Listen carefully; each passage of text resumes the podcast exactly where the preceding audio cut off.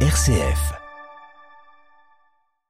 Bonjour à tous. L'armée israélienne annonce ce matin que son infanterie a mené un raid ciblé dans le secteur central de la bande de Gaza, je cite, épaulé par des chasseurs et des drones. L'armée a visé des objectifs du Hamas.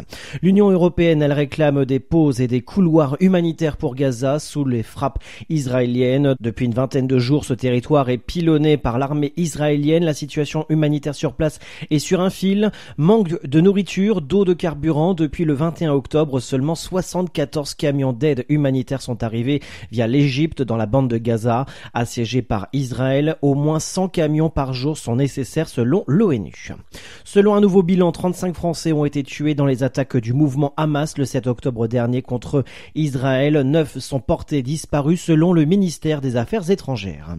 Le reste de l'actualité internationale nous emmène aux États-Unis dans le Maine où les autorités mènent une gigantesque traque dans le nord-est du pays pour retrouver l'auteur de la tuerie d'hier. Tuerie qui a fait au moins 18 morts, la pire cette année dans le pays. L'auteur présumé des faits a été identifié comme armé et dangereux selon les autorités. C'est un réserviste de l'armée. L'actualité religieuse, c'est la publication aujourd'hui du premier rapport sur les violences sexuelles commises sur des mineurs et des membres de l'église catholique en Espagne.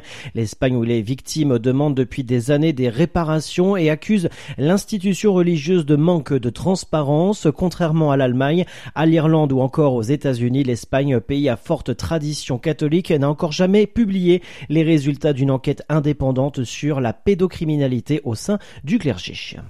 En France, après avoir apporté hier une réponse sécuritaire aux émeutes de l'été, la première ministre Elisabeth Borne préside aujourd'hui à Chanteloup-les-Vignes dans les Yvelines un comité interministériel des villes. Le gouvernement va mobiliser 200 millions d'euros supplémentaires pour accélérer le développement des bornes électriques en France, a annoncé ce matin le ministre des Transports Clément Beaune.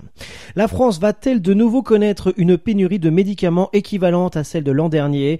Au cours de l'hiver dernier, certains produits avaient connu des soucis d'approvisionnement plus ou moins longs. Près de 4000 médicaments sont en rupture ou en risque de rupture en France, a annoncé hier soir le président de l'Union des syndicats de pharmacie d'officine. L'amoxicilline et la cortisone font partie des médicaments touchés par la pénurie.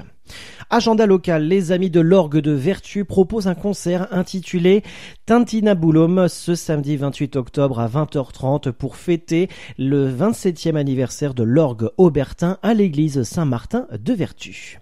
Un mot de sport pour votre week-end, c'est la finale de la Coupe du Monde 2023 samedi soir. Elle propose la mythique Nouvelle-Zélande et l'Afrique du Sud. Les deux équipes sont trois fois championnes du monde, ce qui promet un beau duel. C'est à 21h à suivre sur TF1.